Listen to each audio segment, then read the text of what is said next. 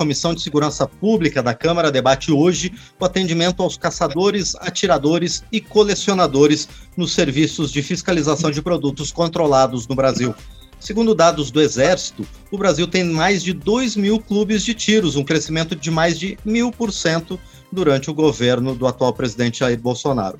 O número de armas registradas por ano pelo Exército para a categoria de caçadores, atiradores e colecionadores também cresceu no ano passado. Foram 257 mil armas registradas, um recorde na série histórica.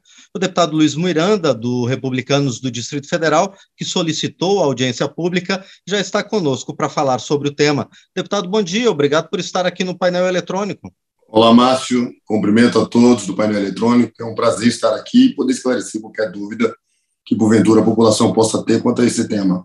Prazer é nosso em receber o senhor aqui, deputado Luiz Miranda. Eu gostaria de perguntar se esse registro de 750 armas, em média, por dia, registradas no Brasil no ano de 2021, tem algum significado cultural para a população brasileira? Primeiro, é, importante esclarecer que esse tipo de registro dos CACs, né, o que significa a sigla CAC, né, que são os colecionadores, atiradores e caçadores. São pessoas que, porventura, né, estavam reprimidas, a grande maioria é essa a verdade. São apaixonados pela área, são caçadores, são pessoas que são colecionadores, que acompanham a história do armamentismo mundial. E no momento que você tem uma flexibilização né, que é regulada, é muito séria, inclusive a nossa audiência pública hoje é exatamente para discutir se a legislação está sendo seguida realmente ou se, porventura, estão criando travas por livre espontânea vontade, porque em pouco tempo né, nós tínhamos uma liberação que ocorria em uma semana, dez dias, agora está demorando 90 dias. Talvez por essa surpresa desse excesso de pedidos né, para, para aquisição, mas a legislação tem que ser cumprida. Se algo está muito flexível na legislação, a gente precisa observar, mas o que a gente vem observando é que, pelo volume de crescimento, você não tem a mesma proporção de crescimento de acidentes com armas de fogo e nem de violência. Pelo contrário, os homicídios no nosso país caíram muito, a violência no nosso país caiu muito, aumentou de 20%, porque, queira assim, queira não, o criminoso agora sabe que não é todo lar que ele vai poder entrar e vai encontrar uma, um, um cidadão desarmado. Ele corre agora o risco real de entrar no lar errado, que vai ter um armamentista ali, vai ter um CAC que tem e muitas vezes, mais experiência com tiro do que um próprio policial, porque, infelizmente, no nosso país, as academias elas não vêm treinando os seus policiais.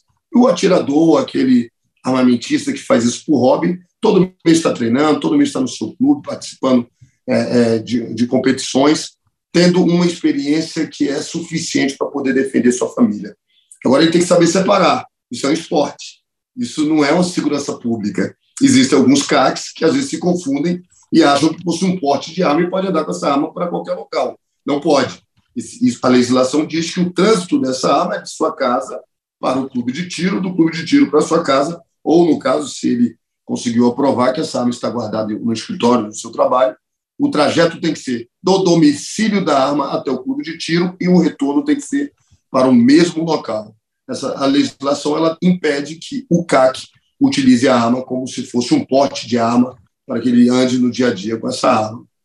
Perfeito. Deputado Luiz Miranda, os requisitos para compra e registro de armas hoje, eles estão adequados no Brasil, tanto para a autoridade pública quanto para os CACs? Em comparação com países que já são armamentistas, como os Estados Unidos, o Brasil chega a ser um pouco mais duro. Nos Estados Unidos, você não tem uma legislação que exija, por exemplo, que você faça exames psicológicos, psicotécnicos. Você apenas não precisa apresentar problemas né, com a área, que é muito mais complexo. Você tem que ter uma residência fixa, você tem que ter um cofre para guardar sua arma, que é um cofre é, é, controlado pelo Exército. Você vai precisar apresentar é, curso de tiro, você tem que ter feito um curso de tiro. E eu vou, eu vou mais longe, tem que ser ficha limpa, e ficha limpa de verdade. Você não pode responder nenhum processo, mesmo consciente que é inocente, uma acusação pequena já é suficiente para que você seja negado. Vou dar um exemplo. Nos meus embates em 2019, né, eu tive um hater que fez alguns ataques à minha pessoa e eu reagi. Eu entrei com ação contra ele, que ganhei, eu fui vitorioso na ação, mas ele também entrou contra mim. Ele perdeu. Mas enquanto eu estava respondendo esse processo, o meu registro de CAC foi rejeitado porque eu estava respondendo um processo ao qual eu já tinha tido vitória, já estava apresentado que na minha ação eu estava correto, na ação que ele entrou só para me pressionar, né, sem nenhum fundamento, foi suficiente para impedir que eu obtivesse o meu, meu registro. Então, qualquer cidadão que esteja respondendo processo é, criminal, ele não pode obter, por exemplo, um CAC, assim como um porte de armas. Então, o Brasil ele não flexibiliza para pessoas que são violentas, que têm uma ocorrência por violência à mulher, violência doméstica, a uma pessoa que, porventura, cometeu um crime. Mesmo essas discussões de trânsito que incidem um processo criminal, por conta da forma que ocorre, já é suficiente para vetar essa pessoa de, de possuir uma arma, seja pelo registro de CAC ou seja pelo porte de arma hoje nacional. Então, eu acho que a legislação ela endurece dentro das suas, é, é, dentro de uma realidade já suficiente para a gente ter um bom filtro. E esse filtro ele é visto com um crescimento de mil por cento dos clubes de tiro, um aumento muito maior do que mil por cento para, as, para o, o, a aquisição de armas espalhadas em todo o país, e você não tem um aumento da violência. Pelo contrário, você teve a redução da violência em todo o país. É claro que é triste quando a gente vê um colega CAC que age de forma infundada, que arma, age de forma violenta, ele entristece a todos nós, que somos apaixonados pela área, mas nós também não podemos ter isso como regra. Precisamos olhar as estatísticas e os números mostram que a violência caiu no país. E, deputado Luiz Miranda, depois do registro obtido pelo CAC, a fiscalização de eventuais irregularidades, ela tem sido efetiva?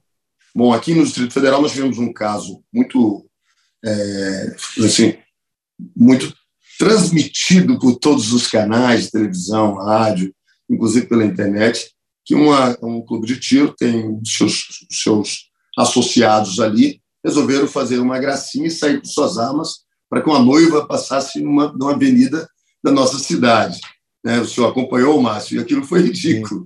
Né? Ali eles tiveram um problema gravíssimo, fiscalização não só do Exército, mas também a Polícia Civil do Distrito Federal agiu fortemente, o diretor da Polícia o doutor Robson, ele teve uma ação de, de não só coibir, mas punir, com investigação para ver, eles falaram que era um simulacro, e a investigação comprovou que não era um simulacro, quer dizer, teve uma investigação muito séria, mesmo não tendo tido nenhum tipo de ameaça, mesmo não tendo existido nenhum tipo de crime contra a vida, ainda assim, a ação irresponsável que poderia, por exemplo, ensejar uma troca de tiro com um policial que não entendesse aquilo. Imagina, o carro da frente que eles param é um carro de policial, que acha que aquela ação é uma ação criminosa e reage àquela ação, quer dizer, foi extremamente responsável.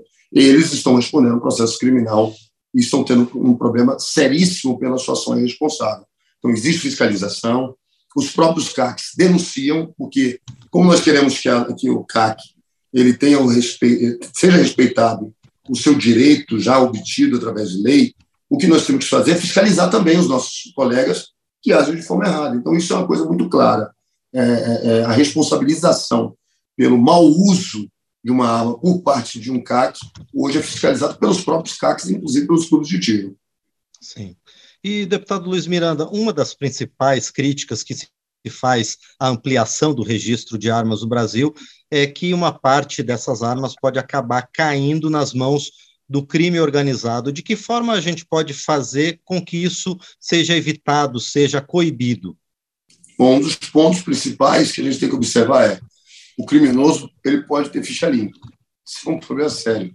Né? Ele dá entrada no exército ali com o seu pedido, né, de justificar que se ele não tiver nenhum tipo de, de crime prevento, né, ele tiver uma ficha limpa, ele passar por todos os testes, inclusive né, testes psicológicos, ele está apto a poder obter sim uma arma e ele pode, infelizmente, usar essa arma para o crime.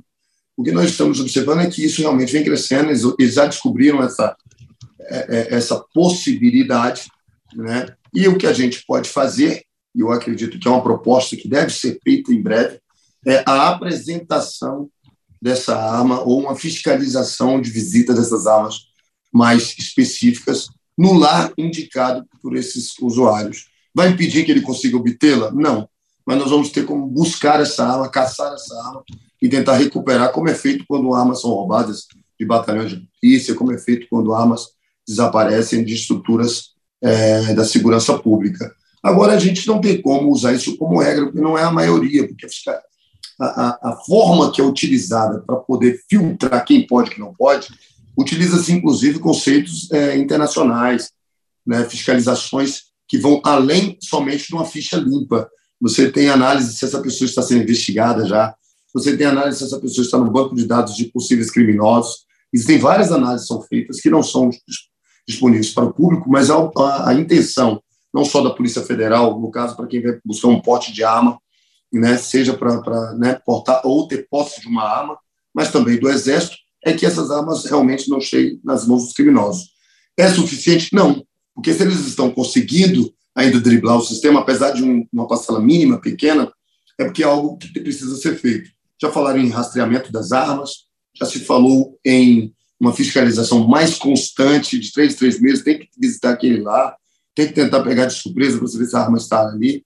E, obviamente, se ela não se encontra naquele local, é porque ela está na mão do crime. Ela não está na mão do portador dela, porque ela realmente está sendo utilizada por algo de má fé. Aquela pessoa vai ser presa e, obviamente, em estando presa, a gente tem menos um criminoso nas ruas e vamos buscar essas armas. Eu acho que tem como ser feito sim, mas é preciso observar que isso é algo sério que precisa ser tratado pelas, pelos órgãos competentes. O que nós não podemos é querer punir o CAT, que é um colecionador, é um atirador, um caçador, que nos países do primeiro mundo todos eles são reconhecidos, né? e o Brasil querer tratar o, uma legislação tão clara e transparente como se fosse algo é, atípico, né? fora do comum. É comum, sim. Só que nesses países como Estados Unidos, eu gosto, eu até tive um embate recente com o Eduardo Bolsonaro, dentro da comissão, que ele queria aumentar o liberalismo, ele queria, inclusive, publicidade na televisão. Eu falei, amigo, isso é errado, porque isso é para quem é apaixonado. Eu não quero incentivar o seu Zé da, é, é, da esquina lá, que tem uma, uma quitanda, botar uma arma dentro do, do, da sua loja e achar que qualquer situação de violência ele pode utilizá-la para se defender. A ideia não é essa. A ideia é, se eu me sinto em situação de risco, eu vou buscar um porte de arma. Eu tenho que comprovar para a Polícia Federal que existe risco real contra a minha vida. Se eu sou um colecionador, um atirador, né, ou um caçador, né, um uma pessoa que pratica isso por esporte, tem que ser por esporte.